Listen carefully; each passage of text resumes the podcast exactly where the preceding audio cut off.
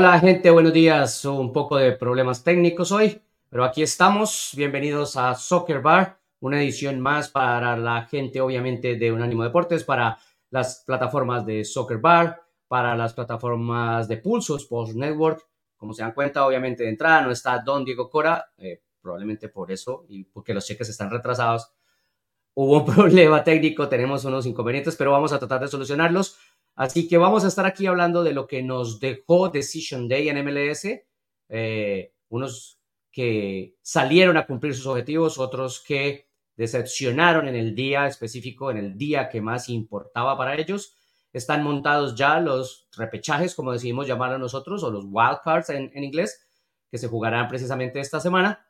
Están montados también las llaves, por supuesto, de playoffs. Así que de todo eso y mucho más, por supuesto, una gran exclusiva de don Nico Moreno, ah, con un ídolo, porque no se puede llamar de otra manera, en Seattle, que básicamente eh, tira la bomba y explota de lo que va a ser su futuro o su no futuro con el club. Así que bueno, de eso y mucho más vamos a hablar. Para arrancar, por supuesto, darle la bienvenida a don Nico Moreno que está aquí con nosotros. Uh, Nico, ¿cómo estás? Hola, ¿qué tal amigos de Soccer Bar Unánimo? Todas las plataformas que nos escuchan. Tenía que ser el día de hoy cuando teníamos tanto de qué hablar que vamos a tener problemas técnicos, pero bueno, vamos a manejarlos, vamos a hacer lo mejor para entregarles un buen programa. Y sí, hubieron decepciones, hubieron equipos que sorprendieron y otros que mantienen un buen funcionamiento en camino y en cara a la postemporada. Así es, don Nico, y arranquemos pues, con este mensaje de don Omar Díaz. Don Omar, me imagino, gracias por esperar, seguramente estaba atento y nos demoramos en arrancar por estos problemas técnicos. Y para los que nos gusta la MLS, gracias por hablar de esta fantástica liga.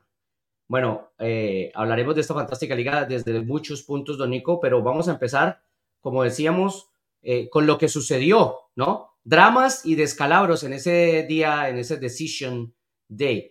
Creo yo que el escalabro más grande está claro, pero te voy a dejar eh, la oportunidad de que arranques hablando de los dramas. Cualquier drama, el que más destacaste de, obviamente, de esta jornada de Decision Day. Bueno, creo que el drama más grande y lo que dejó, de hecho, más cuerpos tristes, una hinchada fantástica, me imagino, pegada al televisor y esperando que se hubieran dado las cosas de mejor forma terminó siendo Portland, ¿no? Un equipo que no necesariamente necesitaba ganar, el empate le funcionaba y rezaba por otros resultados, eh, pero en un encuentro ante un Houston Dynamo que está montado en todos los cilindros, eh, termina siendo sobrepasado todo el encuentro. Eh, este equipo de Houston nos ha mostrado que tiene la habilidad para cambiarlos de encuentros en cualquier momento, son extremadamente directos.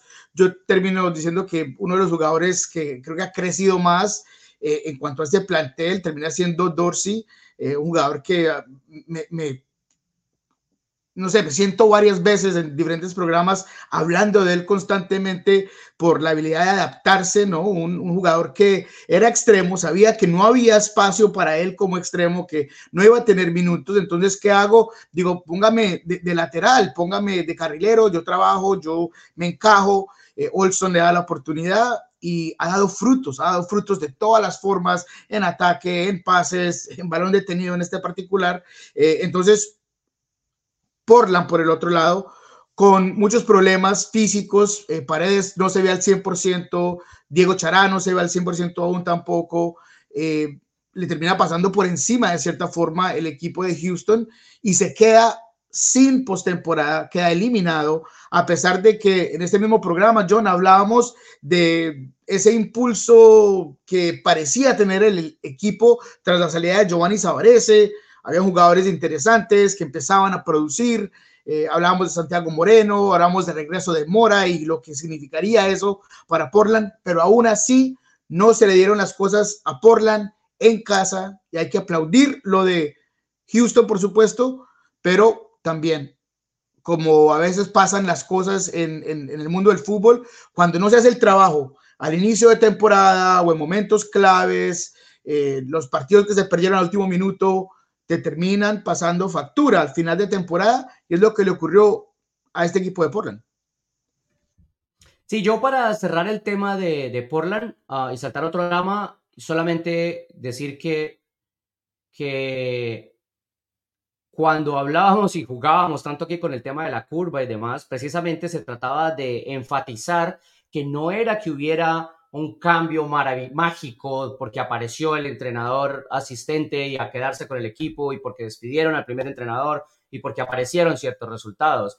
Eso hacía parte de cómo se, se pensaba que el equipo estuviera en un alto nivel para terminar la temporada regular, pero los problemas seguían ahí y siguen ahí y por eso mismo terminó donde terminó. O sea, el equipo arranca el día séptimo lo único que tenía que hacer era empatar su propio partido y estaba al otro lado y resulta que todos los marcadores que podían darse en su contra se dieron, mientras que su propio trabajo no fue capaz de hacerlo y ahí se murió. El otro drama para mí fue el de New York Red Bulls, eh, el clasificarse en el este o, o meterse, por ejemplo, al repechaje. Yo no considero para mí jugar el repechaje no es estar en playoffs, es jugar un repechaje para estar en playoffs. Pero sin embargo, así, New York Red Bulls en la básicamente última jugada, un penal de Aníbal Godoy que no eh, se puede decir es un penal soft, se dice en inglés, el contacto sí existe, pero eh, eh, a la final se sanciona el penalti, se lo cobra muy, muy bien el chico ah, y, Red Bulls está dentro y ahora lo que hemos dicho siempre, estos equipos impulsados desde lo emocional pueden llegar a convertirse en clasificar desde el repechaje a los playoffs y ser importante en esa fiesta final, Nico.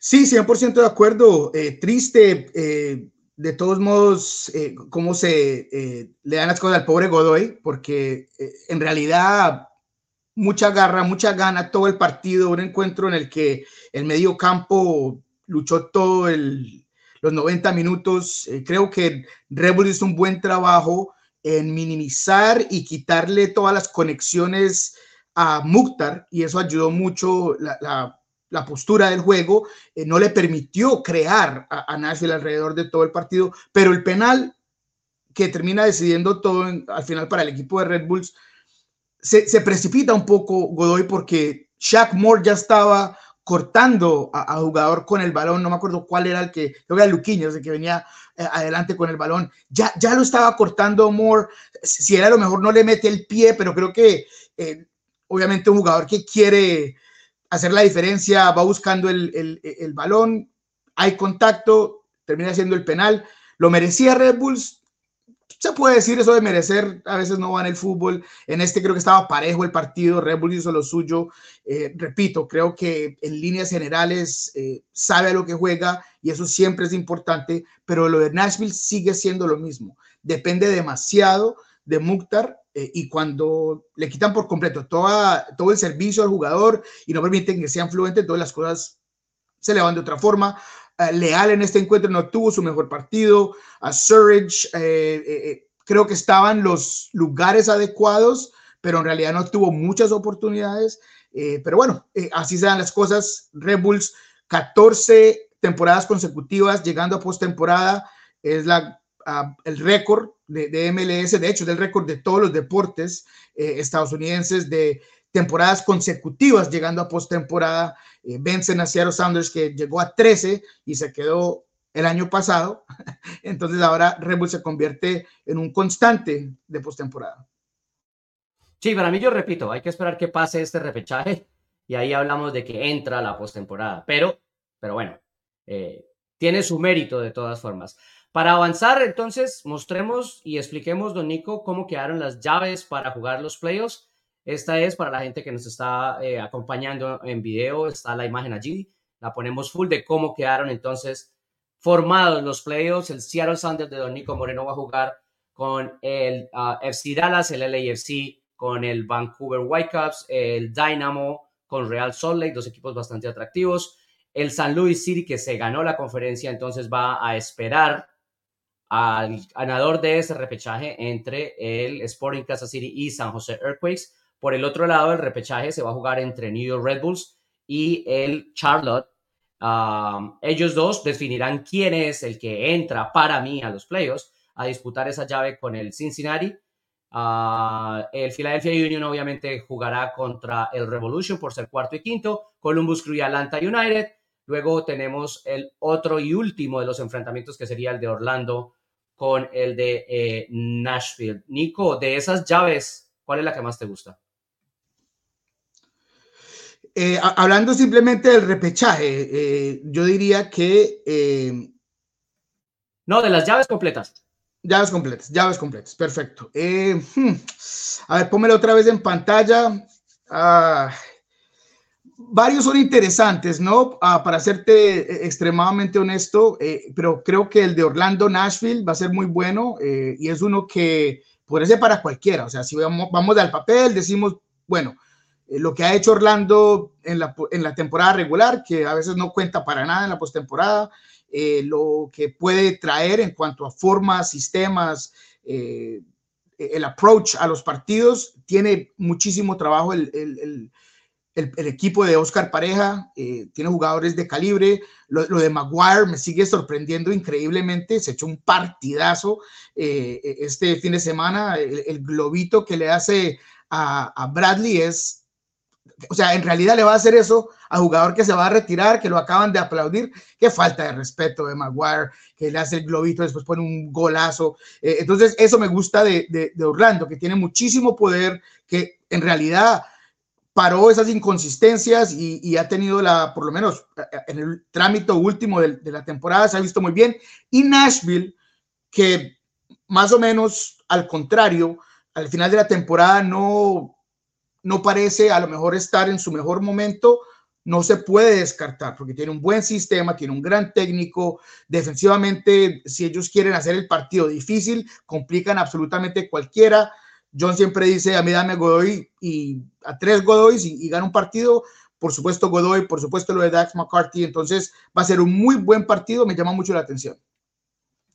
Sí, estoy, estoy también de acuerdo en, esos partidos. Yo ah, creo que le agregaría por el, por el oeste eh, el Real Salt Lake Dynamo, me parece bastante interesante. Y obviamente el Seattle FC Dallas. Ahora sí veremos de qué está hecho Seattle primero y además eh, ante un equipo que eh, Nico Moreno lo ha catalogado de, blandito, de, perdido, de inestable. Entonces va a ser la hora también de Dallas de salir y dar un paso al frente.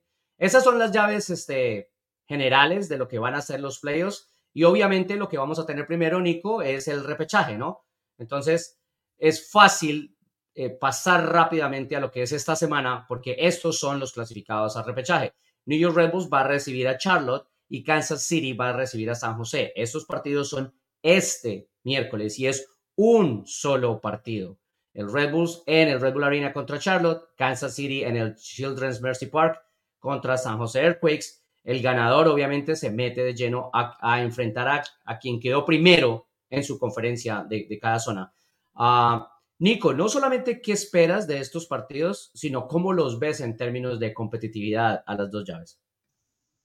Bueno, eh, ambos son partidos extremadamente interesantes, pero el que al cual me inclino más a ver es el de Sport Kansas City contra San José por los sistemas de los eh, entrenadores, eh, porque son equipos vistosos, porque hay genios creativos, ¿me entiendes? Lo, de Espinosa, por supuesto. Eh, por el otro lado, Russell, que ha encontrado otra vez ese fuego y nos está mostrando ese clásico Russell que en el pasado era constante, que era imposible de detener, que descolgaba por su lado, que encuentra goles, que guerrea, que presiona. Y vimos lo que le acaba de hacer a este equipo de, Minnesota, que eh, entre Fragapán y Gregus no encontraban a Russell por ningún lado. O sea, le pusieron GPS, lo trataron de amarrar, lo que tú quieras, no, nunca pudieron detener a Russell. Entonces, eh, eso es lo que me llama la atención, porque si hay alguien que puede manejar las cosas distintas, alguien como Luchi, eh, será que de cierta forma crea un, un, planteamiento para evitar que eso ocurra y, y, que un equipo como Sporting Kansas City, que depende tanto del trabajo por afuera, eh, lo haga centralizar su fútbol un poco más, puede ser. Entonces me llama la atención, primero que todo, dos grandes técnicos, eh, lo de Peter Vermis, eh, tiene que estar ahí, y además de un equipo que, no sé, me, acuerda un poco de lo que hizo Sounders en el 2016, porque este equipo estaba muerto. Diez partidos consecutivos perdieron en la temporada y aún así están en postemporada hoy en día. Entonces, e, e, esa habilidad para poder guerrear y sacar las garras e, es importante como ese gran impulso. Entonces, me llama mucho la atención. Y por el otro lado, eh, lo de Charlotte, Red Bulls, interesante, pero creo que va a ser un poco más aburrido. Pero, John, te permito a lo mejor tocar un poco más ese, ese encuentro.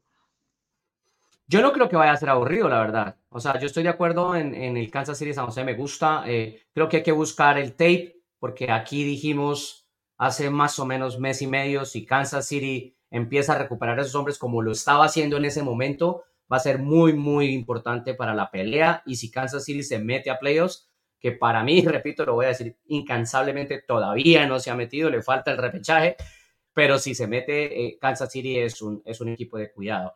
Ah, a mí no me parece que Charlotte y Red Bull vaya a ser aburrido, me parece que, Charlotte tiene herramientas, me parece que Charlotte viene también en un proceso y, que viene sobre todo jugándose finales. Ah, Red Bull, decíamos, también se clasificó con, ese penal acabándose el partido, pero no sé, yo tengo la sensación de que Charlotte tiene más herramientas que Red Bulls y eso definitivamente le ayuda más a Red Bulls, porque Red Bulls está jugando con esa mentalidad de nosotros contra el mundo, que es básicamente siempre la mentalidad de Red Bulls, ¿no? No nos creen, no nos quieren, eh, entonces vamos a demostrarle y a eso es que, seguramente se va a enfocar Red Bulls, Nico. Sí, y creo que eso es cierto de los dos equipos, ¿no? Eh, si hay otro, otro equipo al cual, por lo menos yo por mi parte vengo descartando constantemente, es Charlotte, por los problemas con el técnico, por los problemas con ciertos jugadores, por la inhabilidad de enfocar un poco o amplificar lo que puede hacer Copetti. Eh, pero hay, hay, hay, un par de interrogantes, ¿no? ¿Qué, pasará con Swadersky, que es un jugador clave para Charlotte? Sale lesionado, eh, ¿será que es algo serio? ¿Será que no? Para mí es un jugador determinante para lo que hace Charlotte. Eh, yo diría que es el factor X, el, el, game changer de este equipo es Swadersky, no importa en qué posición lo pongas. Entonces hay que ver ese, ese punto, pero estoy de acuerdo contigo en cuanto a lo que uno podría tratar de esperar de un equipo a otro. Charlo tiene con qué pelear más que, un equipo de Red Bulls, que a veces con un sistema claro, muy claro, por supuesto, encuentra resultados, pero Charlotte es el que tiene un poco más de ese talento. Sí, um, yo la verdad sí creo que, que Charlotte tiene un diferenciador que todavía no ha soltado del todo, uh, y es Kevin Vargas y me parece que está en esa curva ascendente, me parece que está metido en lo que le pide el entrenador, me parece que está metido en dar lo máximo de sí. Ah, y es el hombre que en los últimos partidos obviamente ha estado en el marcador, pero no necesariamente porque está en el marcador. Ah, creo que desde el principio del año, cuando Kirby Vargas empezó a tener minutos constantes, decíamos aquí, uno de los polacos va a tener que cambiar de posición porque Kevin Vargas tiene que ser uno de los extremos de Charlotte y cuando jueguen por un lado con Kevin Vargas y por el otro con uno de los polacos y cuando jueguen con Copetti arriba en medio de esos dos extremos, van a tener muchas oportunidades. Y al final terminaron con ese posicionamiento, con esa alineación adelante y ahí encontraron los resultados. Entonces me parece a mí que, que no la lesión, pero que, que, la, que tener la duda de uno de los dos polacos le va a hacer, entre comillas, un poquito más fácil la decisión de mantener lo que le está funcionando a Latancio y jugar con Kevin Vargas por un lado y con uno de los polacos por el otro.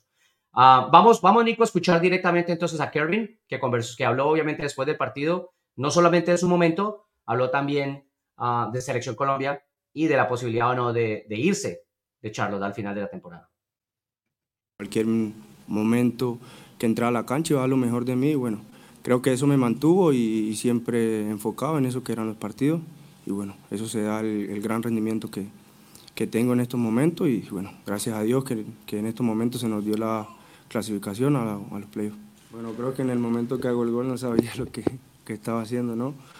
pero bueno, es algo maravilloso, algo que no, no tienes palabras, ¿no? Con toda la afición que en ningún momento falló, siempre llenaba el estadio y bueno, hoy completamente lleno, le doy la, la alegría. También el trabajo de mi compañero fue excelente. Bueno, anotar un gol con el estadio así, creo que no hay palabras para describir ese momento. Creo que el míster tiene, tiene mucho que ver en todo el desempeño del grupo. Creo que en ningún momento nos deja salir de contexto, ¿saben? Siempre nos mantiene enfocados. Las palabras que nos dice siempre son las correctas y bueno, es una persona muy enfocada y, y por eso el trabajo que se nos está dando estos, estos últimos juegos. Bueno, creo que el momento y el tiempo de Dios es perfecto, ¿no? Creo que cuando se dé el llamado se va a dar. Ahora yo sigo trabajando y enfocado aquí en Charlo el partido que viene. Si se da la oportunidad de ella Selección Colombia de, de, un llamado, igual voy a desempeñarme al, al 100%, y bueno, pero ahora estoy enfocado aquí en Charlo. Eso, eso se trabaja, se da. En estos momentos tengo, tengo un contrato aquí, eh, mi estadía aquí, quiero seguir aquí. Pero bueno, solo Dios sabe el destino y si, y si es de salir, salgo, si es de continuar, voy a dar siempre lo mejor aquí en el club. Bueno, ese era Kevin Vargas. Nico, lo que te dejó Kevin y sus comentarios. No, está primero que todo, eh, me mató con la pinta, el pesquero eh, fantástico, puro LL Cool J, me, encanta, pero no, es la confianza, es determinado eh, en lo que está ocurriendo, no estoy preocupado con selección, estoy haciendo lo mío, estoy trabajando, me parece algo importante para un jugador que, que es joven y que tiene mucho, mucha proyección eh, y que eh, podría encontrar aquí en MLS y en Charlotte un trampolín a un mejor futuro en, otro equipo o, o, quedarse con Charlotte, lo que fuera, pero me, parece que es muy, uh, muy maduro en su forma de, de, de hablar respecto de absolutamente todo. Sí, bueno, se fue muy jovencito para Europa. Eh, esas cosas marcan. Uh, tiene apenas 21, va a cumplir 22, si no me equivoco. O tiene 22 ya cumplidos, pero no pasa de ahí. Y a Europa llegó de 17 y algo, logró de 18 logró firmar, eh, intentó y, luego terminó viniéndose para MLS. Seguramente su objetivo será en algún momento intentar volver, pero, pero no puede pensar en volver si no logra terminar bien lo que empezó aquí. Es así de simple. Sí, claro, no, por supuesto. Y, creo que uh, más allá de que eh, ha sido un jugador importante por ese costado, eh, la, ha crecido mucho por lo menos en defender y en presionar y a veces cuando no alcanza de todos modos como interrumpir. Eh, y eso lo, lo he visto mejorar cada vez más cuando está con este equipo de Charlotte. Ahora, yo sigo repitiendo lo mismo que más allá de que tiene razón, que él tiene que estar jugando por izquierda, no importa dónde esté, para mí Swadersky sigue siendo el, el hombre clave de este equipo, eh, lidera en goles, eh, lidera en asistencias, o está empatado en asistencias, eh, es el máximo disparador al arco, o sea, shots on target, es el que lidera esa estadística, entonces es como el hombre importante en el último tercio hasta con ese 4-3-3, él muchas veces se, se, se incrusta eh, entre el medio y se convierte en un 4-2-3-1 de momentos, eh, porque tiene esa libertad de hacerlo en los carriles interiores. Entonces, lo de Swadersky para mí sigue siendo determinante y podría hacer la diferencia en ese encuentro, en esa llave con Red Bulls. Sí, es cierto. Antes de, antes de, de ir con la exclusiva de Nico Moreno, uh, y ya, ya habiendo pasado por Red Bulls, ya habiendo pasado por la decepción de Portland, Vamos a dedicarle un poquito de minutos a los muertos, a los muertos que, que van a hacer un montón de dinero porque se van para China. Este, entonces, pero vamos a dedicarle unos minutos a Inter de Miami por una simple razón y es, eh, Nico, lo que veníamos diciendo desde hace un par de programas ya y es que era un secreto a gritos, que Joseph Martínez no va a continuar eh, en Miami. Vamos a escuchar obviamente a Tata Martino en unos minutos, pero quiero que hablemos de qué ¿Qué pensamos que puede pasar ahora con Joseph? Uno. Y dos, después de Joseph, el siguiente tema, quizás después de escuchar a Tata Martino, ¿qué va a pasar con ese espacio que deja Joseph? Pero lo, lo primero sería, Joseph fue un tipo importantísimo en Atlanta, adorado por el público, terminó saliendo de allí a la par casi con Tata Martino o por Tata Martino o con la anuencia de Tata Martino. Después se encuentran de nuevo en Miami, todos sabíamos que, que, en el momento en que Inter Miami quisiera o necesitara ese cupo para algo mayor, iba a ser el sacrificado. O sea, entre comillas, no es una sorpresa, era un secreto a gritos, pero no deja de ser trascendente que un tipo como Joseph, eh, con su calidad futbolística, esté ahora otra vez sin equipo, Nico. Sí, eh, su futuro será interesante de seguir, porque todo depende qué es lo que quiere hacer, ¿no? Y obviamente eso suena algo obvio, estoy descubriendo el agua tibia, pero eh, a lo que me refiero es lo siguiente. A, mí me han dicho que hay un par de equipos de la Liga MX que lo vienen siguiendo, que les gusta el, el carácter, lo que hace, y si tú miras lo que es Joseph Martínez, tiene una pinta para Liga MX y, y, más en una liga que está acostumbrada a traer jugadores que a lo mejor no les fue bien en MLS en el último no sé, cinco o seis años, eh, en la Liga MX busca, no, no reciclar, no voy a hacer, usar ese término, pero sí les gusta tratar de jalar jugadores que les ha ido bien aquí en MLS para ponerlos en Liga MX. Entonces creo que ese es un futuro posible si es lo que quiere Joseph, porque de todos modos aquí en MLS para mí hay campo, hay un market para, para un jugador de, de, ese calibre. No va a ser un titular, no va a ser un jugador de eh, 2.500 minutos nada por el estilo, pero puede ser que sea un jugador que sale de la banca, un revulsivo, eh, puede que encuentre a lo mejor, ¿por qué no? Eh, un, una posición titular en la cual se rota y se le maneja los minutos, eh, pero, eh, mejor dicho, para él el futuro está abierto donde él lo quiere tomar, aún puede rendir para mí aún tiene un interés global eh, en cuanto a esos equipos a los cuales me estoy refiriendo. Entonces, eh, interesante de seguir lo que va a pasar con eh, Joseph Martínez. Nico, dame un equipo del este y un equipo del oeste en donde cabría hoy por hoy a Joseph Martínez. Hoy por hoy, el fácil para mí es, es Nashville porque eh, podría ser un jugador revulsivo cuando no encuentra Goldstone Surge, quién es el que, quién es el que entra a, hacer ese trabajo, ¿por qué no poner un matador como eh, Joseph, que le encanta tener un gran distribuidor o otro 10 que le quite un poco de esa marca constante eh, como Mukhtar, ¿no? Entonces podría ser una dupla interesante como Miguel Almirón lo hacía para él en algún momento. Eh, creo que sería bueno, ¿no? Me, me, gustaría verlo ahí.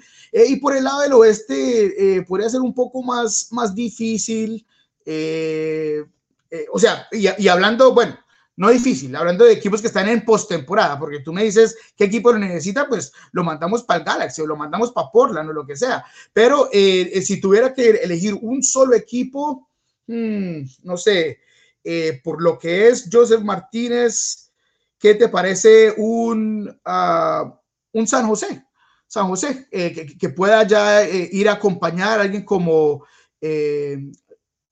como Cristian, que pueda ser el revulsivo de Ibobasi, que se le ha cerrado el arco mucho recientemente, con un, una buena defensa, un buen medio campo que le recupere balones, que le permita servicio adelante.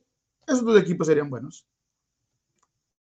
Interesante los, los, las menciones. Yo, a mí se me viene a la cabeza el Dynamo, así, pero de una. Para hacer ese tipo eh, de presencia que le hace falta de pronto al Dynamo, que consigue goles a punta del trabajo y como se dice, como de comité, o sea, y, que tiene chicos que están, o de pronto no tan chicos, pero nombres eh, domésticos de MLS que se han entregado y que están logrando un gran trabajo, pero ¿por qué no darle un poquito más de brillo al equipo con un Joseph que les puede ayudar a, levantar ese nivel, ¿no? A terminar más frecuentemente las oportunidades que crean. Uh, Nico, vamos a escuchar lo que dijo Tata Martino, obviamente, con referencia a Joseph, y luego cerramos el tema. Viajado porque mm, es muy difícil que él pueda continuar en, en, la institución para la próxima temporada.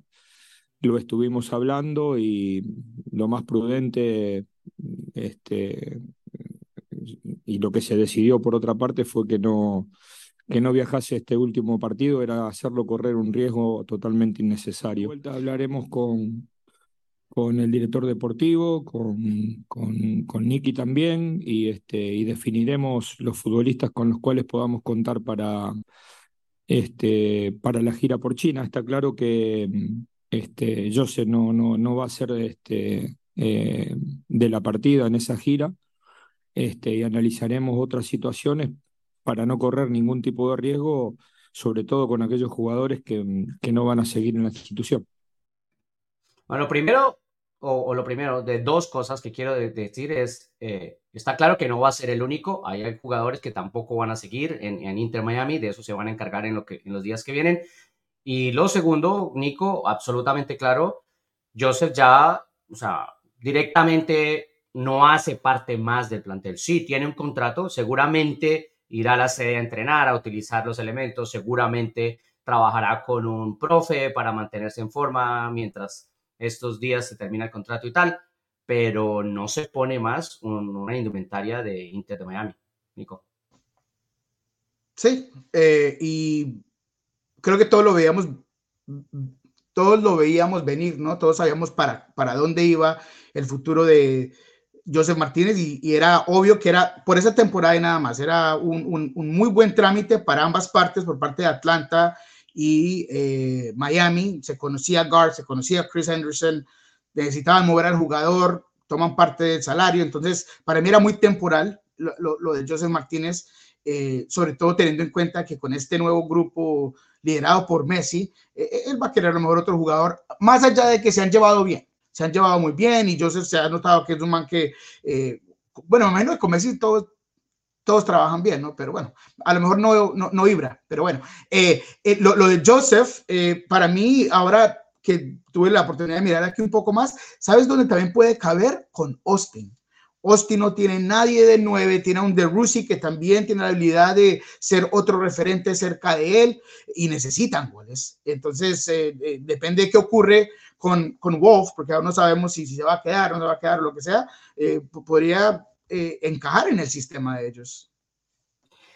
Eh, no me parece lejos la idea de Austin, pero me parece que tienen que hacer muchos movimientos de plantilla para poder lograr eh, mantenerse dentro de las reglas y regulaciones de la liga, porque tienen salarios altos y porque también tienen chicos que se han desempeñado bien y seguramente van a pretender que su escala salarial suba.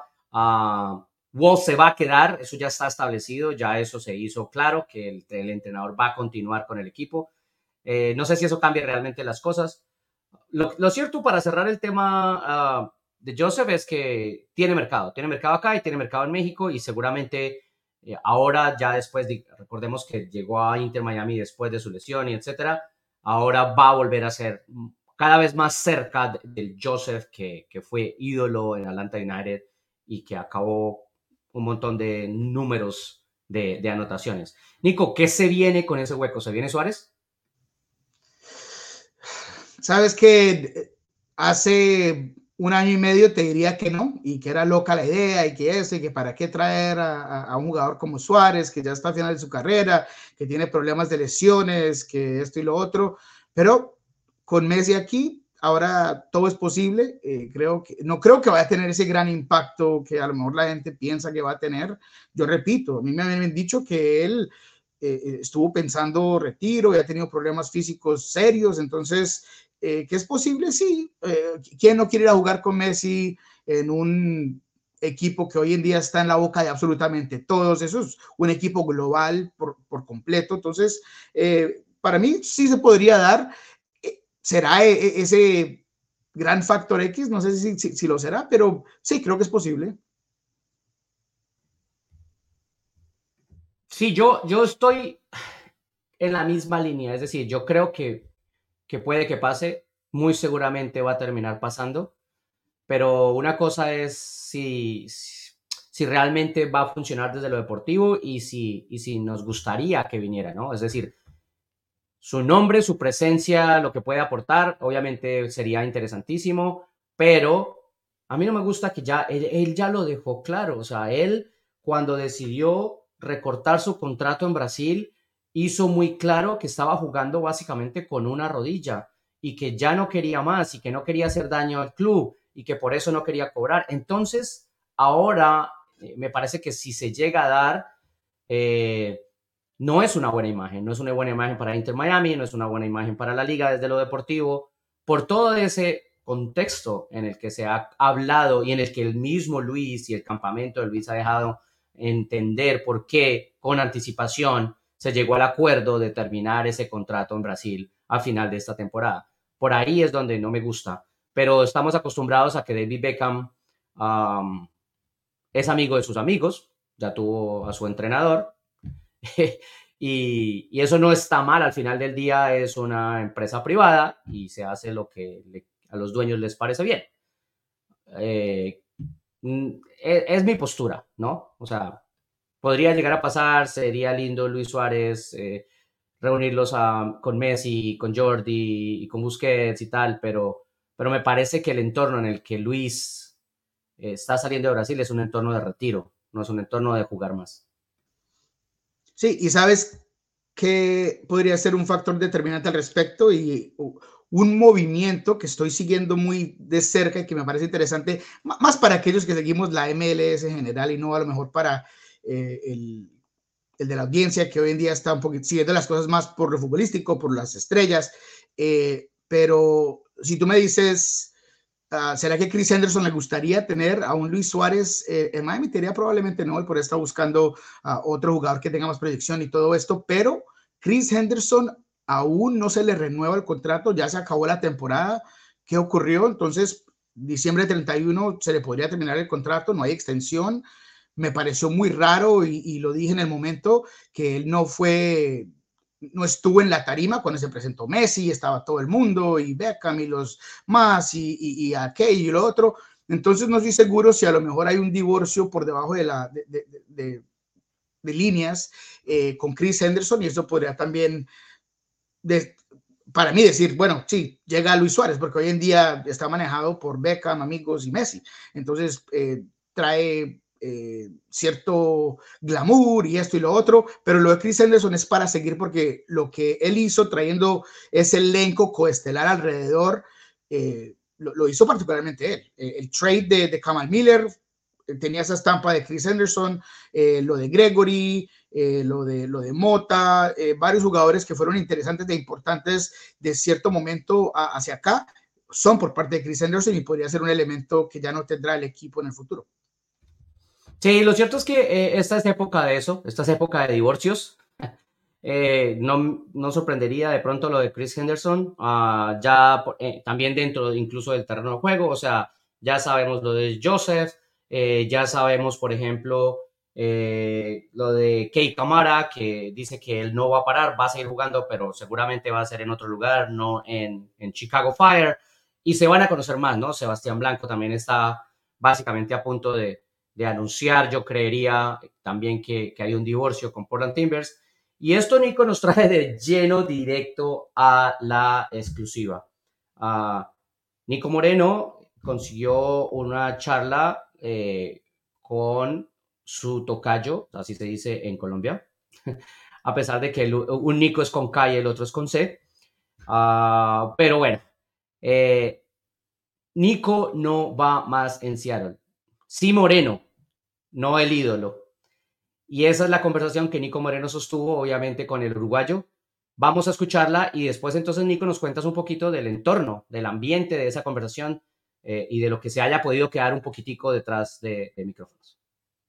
Individualmente, para ti, sí. este 2023. Sí, fue una, un año difícil, la verdad, Nico. Empezamos con, con una dura derrota en, en, el Mundial de Clubes, que ese era el, el objetivo principal.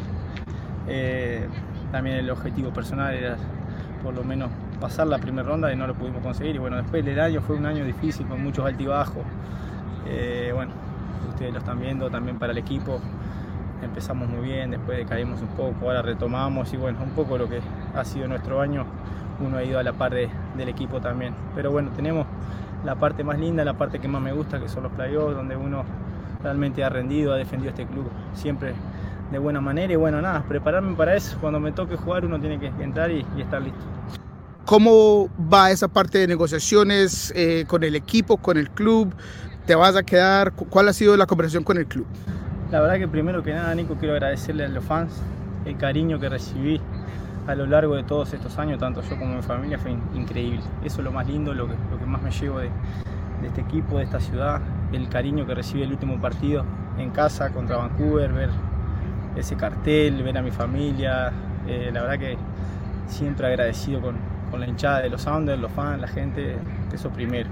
Hay que resaltarlo porque es muy lindo. Eh, y bueno, después la verdad que conversaciones con el club no he tenido. Ellos saben que se me termina el contrato. Hasta el momento, Nico, no he recibido ninguna oferta, pero bueno, ellos tendrán sus, sus motivos, su porqué. la vida continúa, yo estoy bien, quiero seguir jugando y bueno, creo que, que nada, mi contrato se termina el 31 de diciembre y, nada, no ha habido comunicación. Entonces se podría decir que Nico no vuelve el próximo año. Y mi contrato, Nico, se termina el 31 de diciembre y oferta no recibí ninguna. Y no pasa por un tema económico, no pasa ni, por nada.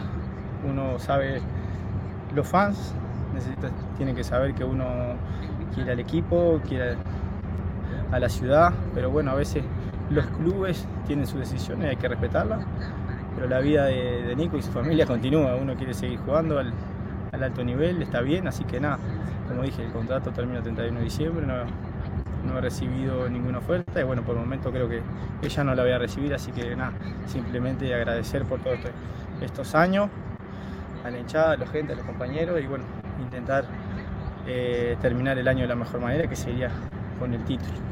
¿Te, sientes sorprendido o insultado el hecho de que no te haya llegado alguna oferta del club? bastante desilusionado, sí, triste por todo lo que uno ha hecho con el club. Tal vez por ahí necesitaba otro tipo de acercamiento, o creía yo. Cada uno tiene su parte, su opinión o su decisión. Eh, tal vez lo que uno hizo por el club no fue suficiente como para para que se acercaran en algún momento. Pero nada, Nico, como dije, esto sigue, yo estoy bien, mi familia está bien, es parte del fútbol aceptar estas cosas. Eh, y bueno, intentaremos, intentaremos no, voy a defender la camiseta hasta el último día de mi contrato. Y, nada, triste, dolido sí, desilusionado también porque ya te me hubiese gustado que las cosas se dieran de otra manera por, lo que uno representa en el club, por lo, que uno le dio, por lo que uno siente la camiseta, eh, pero bueno, nada, ella hay que decirle a los hinchas que bueno, nada, muchas gracias y no pasa todo como dije recién por, por lo económico, por un tema de contrato, sino es un acercamiento, lo cual yo creo que hubo una confianza de primer minuto con, con la institución y no llegó, pero bueno, nada, Nico. O sea que Nico quería estar aquí, no era de dinero, era simplemente de, de, cómo se manejan las cosas. Sí, sí, la verdad que Nico, por el cariño que uno le tiene al club, no se trata solo de, de dinero o un contrato, sino creo que uno hizo cosas eh, en el club lindas y tiene una confianza con la gente del club como para que haya otro acercamiento, otro tema, otro tipo de, relacionamiento, de conversación, sabiendo que, se termina al final del año. Pero bueno, nada, lo que digo, me quedo con el cariño de la gente en el último partido, eso es, lo más lindo que me llevo. No solo en el último partido, sino a lo largo de estos siete años y medio que estuve acá, los momentos duros, lindos, siempre me sentí acompañado. Así que nada, eso es, lo más importante, Nico. Lo demás tiene solución, la vida sigue y como siempre los uruguayos vamos para adelante, no, tranquilos nosotros. Pero el objetivo final para Nicolás Dodero sigue siendo dejar otro trofeo aquí en casa durante su último baile aquí en Seattle. Eso no se negocia, Nico. Sabes que las raíces hispanas, como lo dijimos al comienzo de la nota, sobre todo las uruguayas, es pelear hasta el final. Como digo, tengo contrato hasta el 31 de diciembre y todos los partidos que estén hasta ahí voy a defender la camiseta como lo hice siempre. Así que el hincha se puede quedar tranquilo que el compromiso y la entrega va a estar hasta el último partido. Bueno, muchas gracias. Vamos arriba, Nico. Abrazo. Linda nota, Nico, antes de darte la oportunidad de que nos cuentes un poquito alrededor del ambiente, de la conversación, quiero dos cosas. Uno, eh, lo he dicho varias veces, Nico lo sabe, yo he estado en muchas situaciones de Seattle Sounders, en muchas definiciones, en muchos títulos, en varias camerinos celebrando eh, incluso en celebraciones post partido y post título, y siempre eh, se destacó la figura de Nico Lodeiro porque celebraba como ninguno después de haber conseguido el objetivo, pero además celebraba muy pendiente de los suyos, de todos. Entonces, normalmente los jugadores de fútbol, una vez termina la celebración o parten con sus amigos, sus compañeros de equipo, su grupo que tengan dentro del equipo, etcétera, o sus familias. Se van con sus familias, comparten un ratico, tal. Nicolás Lodeiro tenía la habilidad o tiene la habilidad de ser vuelta a esposo papá, pero seguir siendo capitán. Entonces está en la celebración y está pendiente de sus hijos y va y conversa con el uno y le pone el abrazo al otro y habla con los Roldán y vuelve a los niños y juega con los chiquitos y va y habla con el técnico un poquito y vuelve y va y vuelve y va y pendiente de todos. Y es como si tuviera una lista en la cabeza y que no me falte ninguno, que no me falte ninguno. Y va por todos. Es muy capitán, Nicolo Deiro. Es muy capitán. Y Seattle eh, cambió completamente después de, volver eh, hacer un equipo fuerte con Nico Lodeiro una vez Nico Lodeiro regresó al campo. Para darte, Nico, eh, la palabra con el entorno y con lo que puede pasar, te voy a dejar con una pregunta que puede ser fuerte y es, ¿es rotundo, Nico, Lodeiro? ¿O es factible que si el equipo aparece ahora y le dice, mira, Nico, no habíamos hablado porque estábamos pensando en esto, queríamos redondearlo y esto es lo que queremos, por el cariño que tiene Nico, por la tranquilidad de donde está y por terminar de pronto su carrera en el lugar que él quiere y que la gente lo quiere tanto, estaría dispuesto a, analizar esa posibilidad o simplemente ya él no quiere ni siquiera que lo llamen? No, es una muy buena pregunta. Eh, empecemos por ahí. Creo que si algo destaca a Nicolás Dodero, como tú bien lo dijiste, ese liderazgo, eh, pero también esa integridad, ¿no? A él no le gusta ah, hacer jueguitos, por decirlo de esa forma, de que, bueno, yo voy a tirar algo aquí, voy a, tirar aquí a la prensa, voy a hablar de esto, de lo otro, por eso nunca lo has escuchado hablar mal de Brian, eh, nunca lo has escuchado, eh, de hecho, en esta misma nota, habla mal, mal de que, bueno, es que estuvieron siempre ahí, yo, yo les di todo y no me están dando nada, no, o sea, él se siente decepcionado, dolido por el hecho de que se le ignoró la indiferencia, lo mató por completo, porque no se trata de que él tenía en mente un, número o que quería que le aseguraran una titularidad. Él simplemente quería que le dijeran, mi hermanito, son 50 años del próximo año de este club, queremos que seas parte de, eh, los números no los tenemos en este momento porque la plantilla puede rotar muchísimo, eh, pero más o menos eso es lo que tenemos en mente, o, ni siquiera así. E, e, es el acercamiento al jugador, que algo más se nota, ¿no? Leyendo todo lo que él, él dice entre líneas, e, él quería que vinieran a él y le dijeran, sabes que tú eres importante para este club, vamos a trabajar algo, pero eso nunca ocurrió y por eso es que si él está diciendo eso en este momento es porque es rotundo, no es porque quiere, vamos a pensar, vamos a, no, absolutamente nada. Todo lo que eh, yo he podido por lo menos manejar alrededor de Nico, parece que él eh, le gustaría quedarse en MLS, eh, creo que hay interés para un jugador como él hoy en día. Hablábamos de Joseph, estás hablando de un equipo, de un Nicolás Doero que a los 34 años aún es quinto en minutos de este, de este equipo, lidera en asistencias, lidera en eh, millas recorridas en partidos. Eh, es un jugador que aún más allá de que el tiempo pasa, yo no voy, a, no voy a sentar aquí y decir que es el mismo Nico del 2016, no, porque el tiempo pasa, pero aún tiene esa disciplina para mantener su físico completamente entero para ser un contribuyente constante. Entonces, a mí me decían también que él estaba dispuesto a bajarse mucho el dinero, a no tener un contrato de jugador designado, a no ser un titular constante. Entonces, eh, él quería volver con este equipo. Pero entonces está dicho, o sea, no hay nada que lo regrese a la posición de poder pensarla.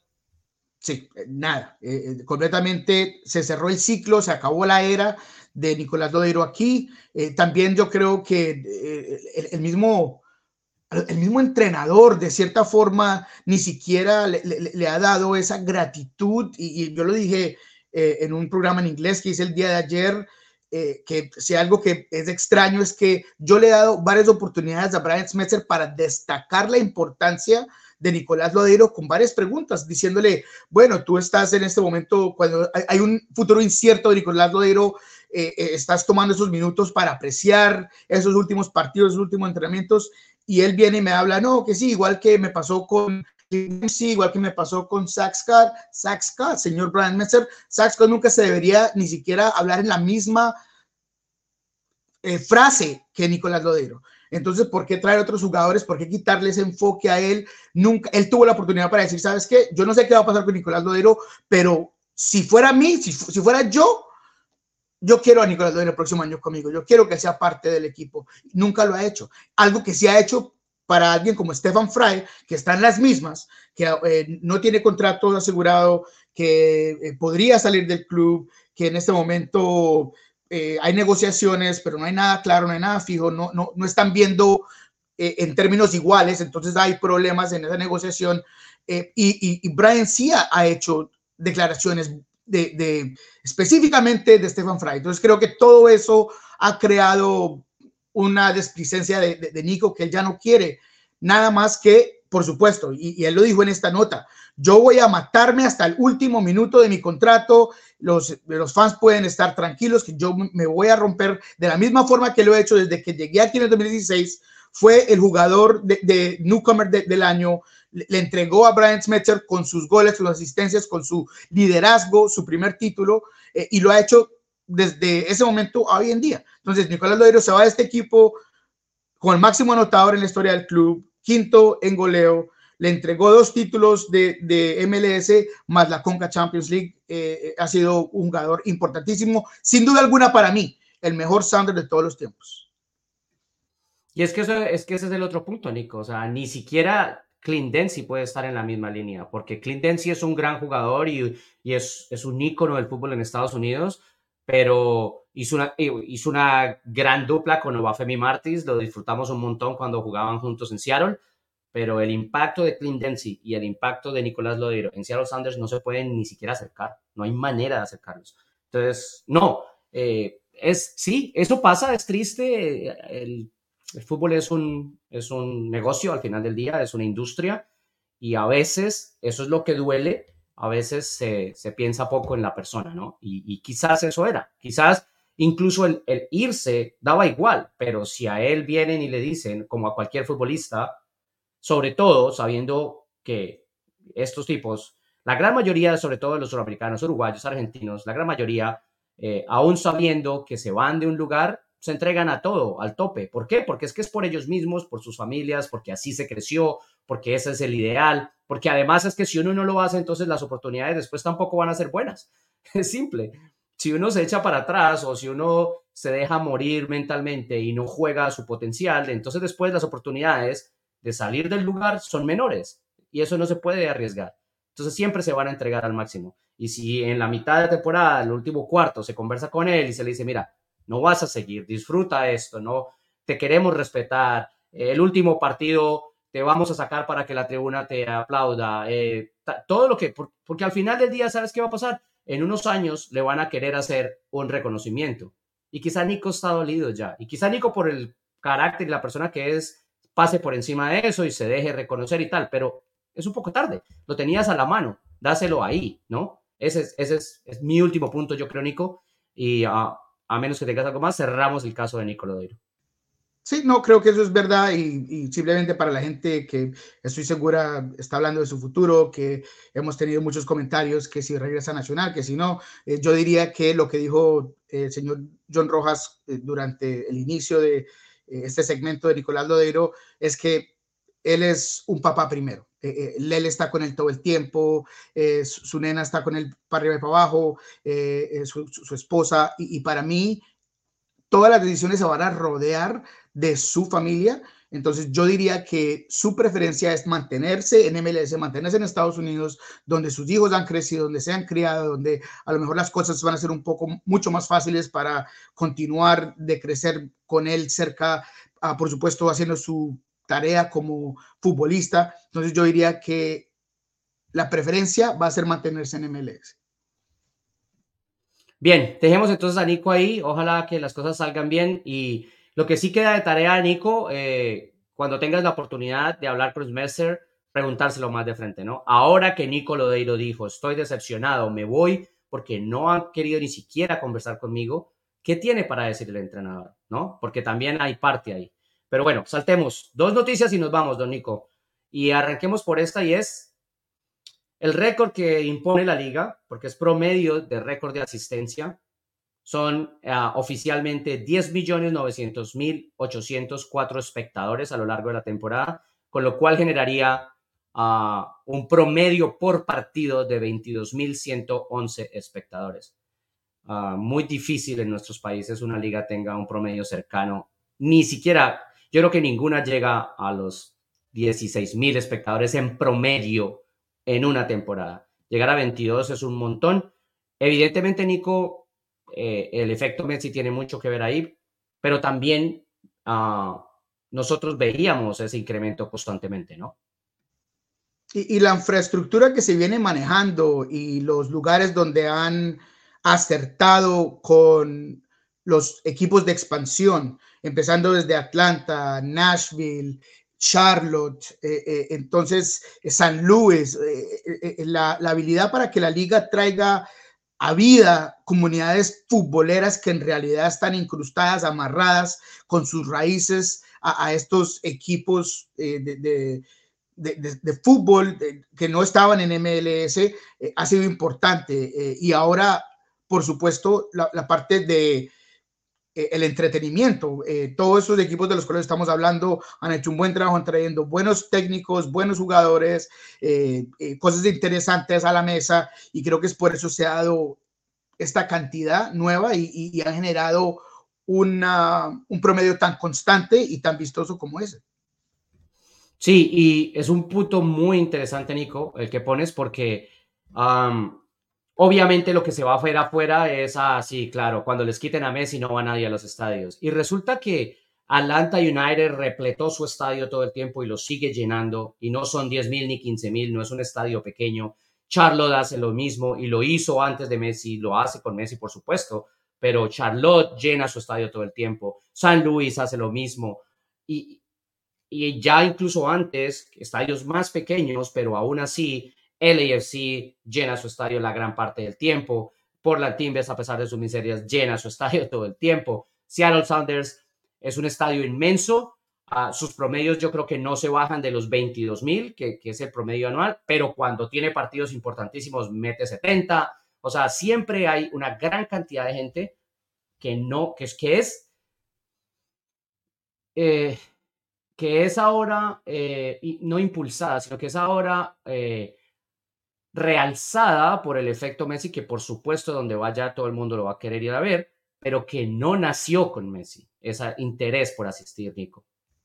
Sí, no, eh, como tú lo dices, o sea, lo, amplifica, por supuesto, pero la realidad es que eso ya estaba sentado y es gracias a esa infraestructura, a la gente, eh, porque hay gente futbolera. Tú verás, el partido de San Luis, nunca se sienta la gente parada todo el tiempo, ¿me entiendes? Eh, lo, de Nashville ha sido fantástico desde el principio, 66 mil fueron en Charlotte, sí, estaba Messi, pero estaba completamente azul el, el, estadio, entonces hay que manejar las cosas de una forma eh, muy balanceada. O sea, sí, hay que darle crédito a, Messi y amigos y a todo lo que se viene manejando con Inter Miami, David Beckham, que, mejor dicho, el equipo era de los peores en attendance antes de eh, la llegada de, de, Lionel Messi. Eh, y ahora esos otros equipos que siempre han tenido una fanaticada constante, pues ah, se amplifican cuando llegan esas grandes estrellas. De acuerdo. Último tema para podernos ir, Nico. Denis Buanga goleador del año. No hay nada más que hacer que pararse y aplaudir. Además de todos los goles que marcó y la influencia que tiene con el AFC, nos dejó también una muestra de carácter a lo largo de la temporada cuando se fue a fecha FIFA eh, en medio del, del año y terminó su partido internacional, tomó un avión, voló a Los Ángeles y al día siguiente estaba directamente con el equipo jugando porque no quería perderse la oportunidad, porque no quería dejar que el equipo eh, estuviera sin su aporte y el equipo obviamente se lo valora, el grupo se lo valora, trabajan juntos y, bueno, y es el goleador. Entonces, desde un punto de vista, Nico, siempre decíamos la era post-Chicho, ¿no? Y les va a doler y les va a hacer falta y tal. Y es cierto que en algún momento les hizo falta, pero con Denis Buanga sí que llenaron ese espacio. Sí, y eh, Buanga ha sido un jugador casi determinante para el, equipo, no solamente en los goles, pero el desequilibrio, el empuje, la habilidad de, hacer tanto, jugar por afuera, jugar a, veces de, de, nueve, lo ha hecho en el pasado, o sea, tantas cosas que ha logrado hacer eh, eh Boanga ha sido fantástico cuando más lo necesitaban, porque el equipo después de Vela eh, parecía no tener ese jugador que iba a ser el que cambiaba los encuentros y Boanga lo ha hecho completamente. Eh, hay que aplaudir la, disciplina, la dedicación de un jugador como él, que no tuvo su mejor primer año, eh, que se adaptó a la liga y que eh, este año ha sido fenomenal. Eh, goleador de la liga hoy en día, fue goleador del de el torneo de Liga de Campeones con CACAF. y bueno, estuvo, si no me equivoco, entre los que hizo más goles en, en Leagues Cup, a pesar de que el sí no llegó muy lejos. entonces, eh, es un jugador que ha sido fenomenal todo el año en MLS, en torneos internacionales, simplemente fantástico. ahora llega la hora de la verdad, porque un jugador como Wanga tiene muy claro que los objetivos personales pasan por conseguir los grupales y llega la hora de la verdad para el AFC y poder hacer un trabajo profundo, poder ir tras lejos en, en postemporada. Nico, estamos a punto de irnos. a algo más que te quede, yo lo único que voy a decir es que en esta época que hemos dicho que empieza de divorcios, de disputas maritales, de resolución de conflictos, hay otro equipo, hay un equipo en la Florida que ojalá termine la temporada con una gran actuación porque lo está haciendo de manera histórica y puede terminar con un divorcio grande desde su timonel. Ahí les dejo ese dato. Don Nico Moreno, ¿qué se le queda? Uh, no, eh, aplaudir lo de Columbus también, que es tercero, y corrígeme si no estoy eh, correcto, eh, John, pero creo que asegura un paso a Liga de Campeones con, o, o la Copa con CACAF, llegando a tercero de, de, del Este. Sí, total, ya tiene asegurado el cupo al torneo internacional el Columbus Crew. Perfecto, entonces me quedo con eso. Grande Cucho, ayer empezaron un poco desorganizados, eh, pero Cucho, primerazo, perfecto el gol y después el equipo en parte de ahí ganó, encuentro 2-1, pero aplaudir lo de Columbus, lo de Wilfred Nancy, lo de Cucho, lo de Rossi, lo del equipo, muy bueno. Sí, 27 participaciones en, gol para Cucho, entre goles y asistencias, eso es lo que generó esta temporada en MLS. Así que ahora, de nuevo, la hora de la verdad. Hay que ver la influencia de este tipo de jugadores en, lo, en la recta final y la consecución a los, a los playoffs. No olviden entonces eh, el repechaje, como lo hemos denominado nosotros, el eh, enfrentamiento entre octavo y noveno para decidir un equipo que entre realmente a los playoffs y enfrente al primero de cada conferencia será este miércoles. Nosotros estaremos de vuelta el jueves, ojalá eh, con don Diego Cora y ojalá sin inconvenientes técnicos y poder entonces desmenuzar lo que fueron esos repechajes de cara ya al comienzo de la primera fase de los playoffs. Así que, don Nico, nos despedimos. Uh, muchas gracias, una suerte, gracias por la, por la exclusiva con, con Nico Lodeiro y, y seguimos eh, en Soccer Bar. Sí, suscríbanse, por favor, ayúdenos a seguir aumentando audiencia. Uh, suscríbanse a Soccer Bar, síganos en redes sociales. Eh, esto lo hacemos para todos ustedes. Nos vamos. Adiós.